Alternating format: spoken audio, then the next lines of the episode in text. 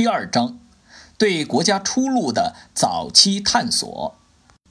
考点一：农民群众斗争风暴的起落。一、太平天国农民战争爆发的原因。第一点，鸦片战争失败以后，清政府加重了赋税的征收科派，农民的负担更为沉重。第二点，由于西方资本主义的入侵，中国的农业和家庭手工业相结合的自然经济逐渐解体。二，天朝田亩制度和资政新篇。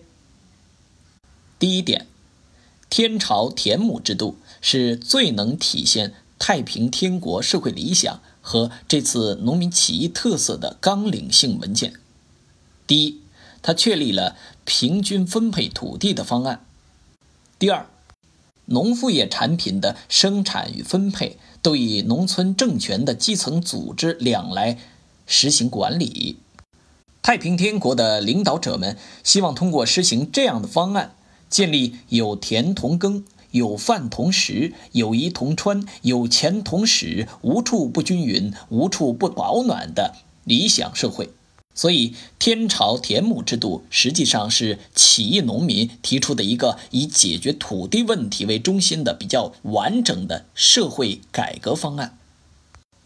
第二点，对天朝田亩制度的评价：第一，进步意义，从根本上否定了封建社会的基础及封建地主的土地所有制，表现了广大农民要求平均分配土地的强烈愿望。第二，局限性，它并没有超出农民小生产者的狭隘眼界，它所描绘的社会理想具有不切实际的空想的性质。平分土地方案即使在太平军占领地区，也并未付诸实施。第三点，资政新篇是太平天国后期颁布的社会发展方案，即1859年由洪仁玕提出。尤其是提出准富者请人雇工，对穷人一令做工以受所值，这就把向西方的学习从生产力的领域扩展到生产关系的领域，即开始提倡资本主义的雇佣劳动制了。第四点，对资政新篇的评价，是一个具有资本主义色彩的方案。但是，限于当时的历史条件，未能付诸实施。三、太平天国农民起义的历史意义。第一点，沉重打击了封建统治阶级，强烈撼动了清政府的统治根基。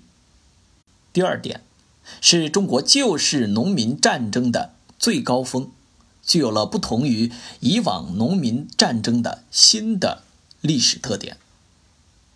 第三点，冲击了孔子和儒家经典的正统权威，在一定程度上削弱了封建统治的精神支柱。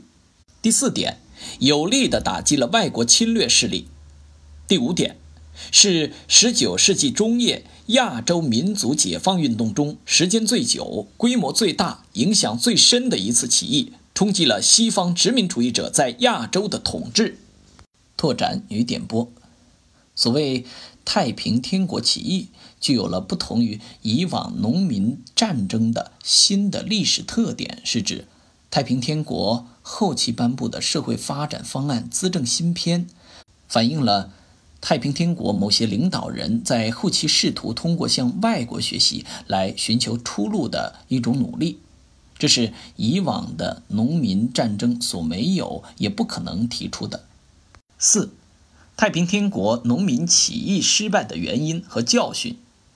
第一点，失败的原因。第一，根本原因在于农民阶级不是新的生产力和生产关系的代表，他们无法克服小生产者所固有的阶级局限性，因而无法从根本上提出完整的、正确的政治纲领和社会改革方案。无法制止和克服领导集团自身腐败现象的滋长，也无法长期保持领导集团的团结。军事战略上出现的重大失误，则导致了太平天国的最后覆灭。第二，拜上帝教教义不仅不能正确指导斗争，而且给农民战争带来了危害。第三，未能正确的对待儒学。第四，太平天国的领袖们对于西方资本主义侵略者还缺乏理性的认识。第二点，失败的教训，在半殖民地半封建的中国，农民具有伟大的革命潜力，但他自身不能担负起领导反帝反封建斗争取得胜利的重任。单纯的农民战争不可能完全争取民族独立和人民解放的历史任务。